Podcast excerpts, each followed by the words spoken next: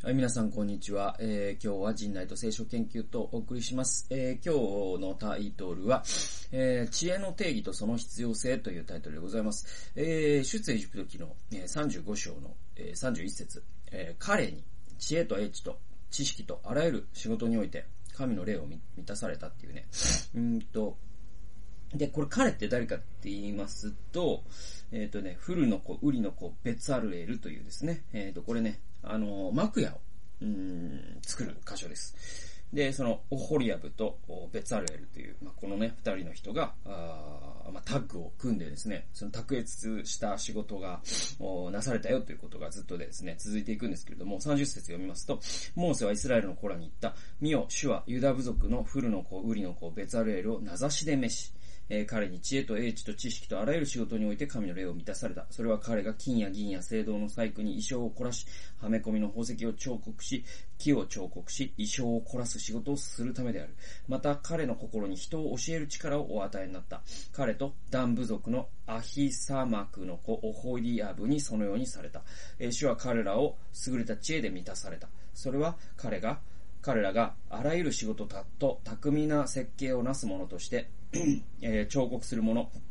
設計するもの、青、紫、黄色のより糸と天布で刺繍するもの、また旗織りをするものの仕事を成し遂げるためであるっていうですね、まあこういう箇所なんですね。で、いわばね、あの、この、えっ、ー、と、幕屋をね、あの、作る専門職なんですね。その、ホーリアブ、ベツァレールっていうね。で、その後も、その、幕屋を作る人っていうのは、ああれですね、レビー族から、あ出るわけですよ。これ、えっ、ー、と、ここではユダ族なんですね、ベツァレールって。でも基本的には確かですね、レビ、レビ記とかで記されているのは、あマクヤっていうのはレビー族が作るはずです。確か、ごめんなさい。間違ってたらマジでごめんなさい。だけど、確かそうです。で、えっ、と、いわば、その、日本でいうところの、あの、宮大工なんですよ。で、宮大工って、僕もそんな詳しくないんですけど、あの、なんだっけ、伊勢神宮とかだと、確かあれって20年に1回建て替えるんですよね。確か。それで、遷宮って言うんですけど。んで、み、宮、その、えっ、ー、と、神道の、おその宮っていうのは、お宮様と言いますか。で、えっ、ー、と、特殊な大工なんですよね。で、普通の家と日本家屋ですと、釘とかも使うんですけど、えー、僕が把握しているところによると、ごめんなさい、詳しい、もう僕より詳しい人は、えー、教えてく、教えてほしいんですけど、えー、僕が把握しているところによると、宮、宮、その、神道の神社を作る大工さんっていうのは特殊な技術が必要で、それはなぜなら、神道の宮には、釘が使われてないんです、確か。それで全部が、なんていうの、この組み合わせによってできるんですよね。だから、その、接着力って重力だけなんですよ。で、その木の、なんか、あの、だから、丸太小屋みたいな、ログハウス的な感じで組み合わせていく。そのデコボコを両上手に利用することによって組み合わせるっていう特殊な、その、工法が使われてるから、その普通の大工さんと宮大工って、その職業としてのジャンルが違うぐらい、えー、その、使われてる技術が違うそうです。で、えっと、いわばこのベツアルエルっていうのはその宮大工、ヘブル版の宮大工の第1号、初代宮大工なんですね。で、まあ、ヘブルだと、えっと、日本の神道のお宮様とは違い、ヘブルだと幕屋なんですよ、これが。で、その幕屋を作るのにベツアルエルという人をモーセが名指しで召し出したと。で、このベツアルエルっていう人に神は知恵と英知と知識とあらゆる仕事において神の霊を満たされたって書いてあるんですね。で、ここが僕がすごく心に留まったんですね。で、僕のメモを読んでいきますと、モーセが、え、神の臨在の中で聞いた、えー、幕屋の奉仕の様々な道具や、祭司がま、まとう衣装などを作成するために、えー、装束ですね、装束などを作成するために、え、民が金品を捧げ、技術を用いたことを描写するこの章には、知恵という言葉が多用されると。だからこの35章全体で知恵って何回か出てくるんですね。で、え、っとね、えー、繰り返されるんですよ。この知恵っていうの。例えばその26節だと、心を動かせる知恵を用いたいと思った女たちは皆ヤギの毛を紡いだとかですね。えー、他にも確かあったんですよね。知恵っていう言葉が多用されるわけですよ。で、えっ、と、これが僕はすごくですね、うん、心に留まったんですよ。で、一生を凝らす仕事をするために、え知恵のある人々が用いられたと。で、この知恵というこの言葉は、この歌詞を読むと、技術という意味もあれば、モチベーションという意味もあることがわかるんですね、文脈から。で、このヘブル、この知恵っていうのの、ちょっとヘブル語の僕は文献というか、その、ヘブル語の言語に当たってないので、ちょっとわかんないですけど、あの、詳しい人いたら教えてください。えー、っとね、もちろん、あの、調べればわかるんですけど、この知恵っていうヘブル語っていうのは多分すごい多義的なはずなんですよ。我々が、あの、英語で訳すとこの wisdom とはもうちょっと広い意味があるっていうのは間違いなくて、この文脈からしてね。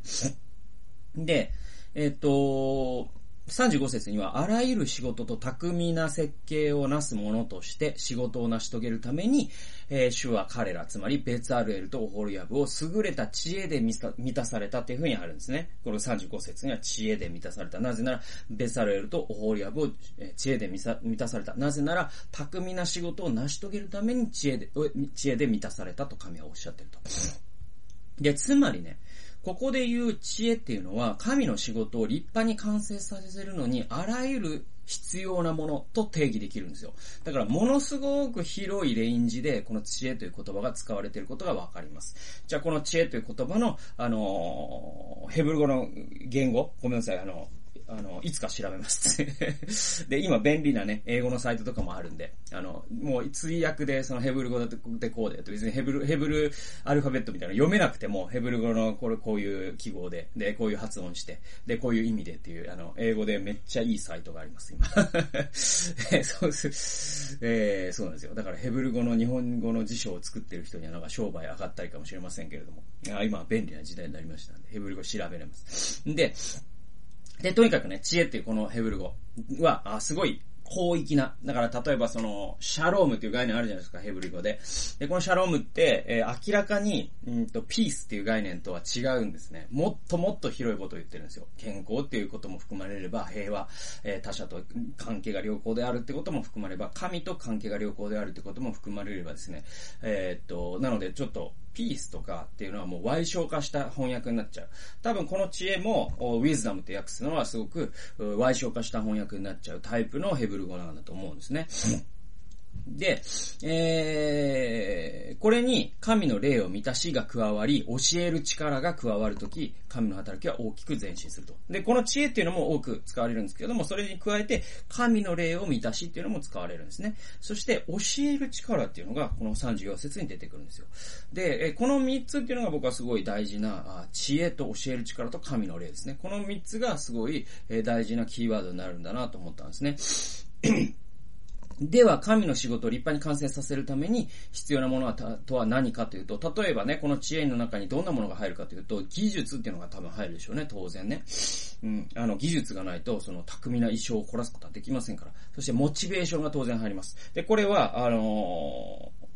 26節から、ま、もう明らかにそうなんですよ。心を動かされ知恵を用いたいと思った女たちは皆、ヤギの毛を紡いだとありますから、これモチベーション、動機の話なんですね。で、マネジメント力っていうのも絶対入ってくるんですね。こういう仕事っていうのは一人はできませんから、チームでやったって実際聖書にも書いてあります。だから、あいわゆるそのリーダーとしてこのグループをマネジメントしていく力があ入ってると思います。そして創造性と想像力。えー、これ英語でクリエイティビティとイマジネーションですね。はい、4番目。クリエイティビティとイマジネーション。えー、5番目。仕事のための体のコンディション作りですね。えー、これね、面白くて、うんと、この、ね、えー、宮大工の、ね、話が始まる直前に、何、何の話が来てるか、すごい大事で。何が来てると思います皆さん？安息日の来てる、来てるんですよ。これすごい僕大事だと思うんですね。だから、その安息日というものがあるから体のコンディションが作られて、そして仕事ができるわけじゃないですか。で、えっと、ヘブル的な、その、なんていうの？あの、一週間って、安息日が、えー、週の最初の日ですからね。えー、僕らって週末って呼ぶじゃないですか。土日のことを。だけどね、えっと、ヘブルだと裏返るんですね。えー、最初に休むんです。そしてそれ、次に働くんですね。えー、なんで、うんと、まず休んでコンディション作ったからベツアレールもオホリアブも最高の体のコンディションで働くことができたと。だから体の、体のケアっていうのも5つ目に入るでしょう。えー、6つ目、お金やリソースを集める力っていうのも入ったでしょうね。これ全部寄付で賄われてますからね。この幕屋を作る、その金品とか材料っていうのはですね。えー、7番目、職場の雰囲気を良くする力っていうのも入るでしょうね。えー、8番目、学び続ける姿勢っていうのも入るでしょうね。えー、9つ目、え真面目さ、勤勉さ、実直さ、高い職業倫理、これらも入るでしょう。で、こういったすべてのものが知恵という一語に凝集されてるって僕は思うんですよ。で、それを神はオホリアブとベツエルアルの二人に特別にお与えになったって、神えー、ここの20、えー、ね、えー聖書には書かれていると。だとするとですね、まあ僕ら21世紀の現在、え神の働きを推し進めるために、まあ僕はね、あの、召し出されたと僕は思っているし、えこれ聞いている皆さんの多くもそうだと思っているから僕はこうやって語りかけているわけですけれども、えー、そういう我々にとって、この知恵っていうものがどれほど必要だろうかっていうことをね、本当に思うんですね。これが、ね、あれば、えー、神の働きを進めることができるし、えー、知恵というこれがなければ、あ我々は挫折してしまうんじゃないかと。えー、ね、厳しい時代ですから。あだから僕には知恵というものがどれほど必要だろうかと思うわけですよ。で、それを僕はやっぱり渇望するわけですね。で、うんと、ヤコブ書という有名な場所には、知恵がないと思うなら、誰にでも惜しげもなく与える神に願いなさいって書いてありますから、ヤコブ書の一章です。ですから、知恵って、これがやっぱ必要だなと。技術、モチベーション、マジマネジメント力、創造性、想像力、えー、仕事のための体のコンディション作り、お金やリソースを集める力、ね、えー、職場の雰囲気を良くする力、学び続ける姿勢、真面目さ、勤勤勉さ、実直さ、えー、高い職業倫理、これが本当俺には足りないと。欲しいと、知恵を欲しいと思う方はですね、ぜひ神様に願ってみてください。神様は絶対与えるって、えー、ヤコブ書に書いてありますから、えー、願っていきましょう。そしてそれは自分のえ幸せのために利己的に用いる時ではなくて、利他的に神の国のために、そして他者のために用いるためにこれが欲しいんですと願うものに神は必ず与えてくださいますから、あ一緒にですね、やっぱこれを願い、そして神の働きのために邁進していこうではありませんかという、まあなんか、すごい、いつになく、なんか、牧人みたいなメッセージをしてしまい、恥ずかしいんですけど、恥ずかしかねえか。あの、そんな感じで、えー、今日は知恵の定義とその、えー、必要性というお話をさせていただきました。最後まで聞いてくださってありがとうございました。それではまた次回の動画及び音源でお会いしましょう。さよなら。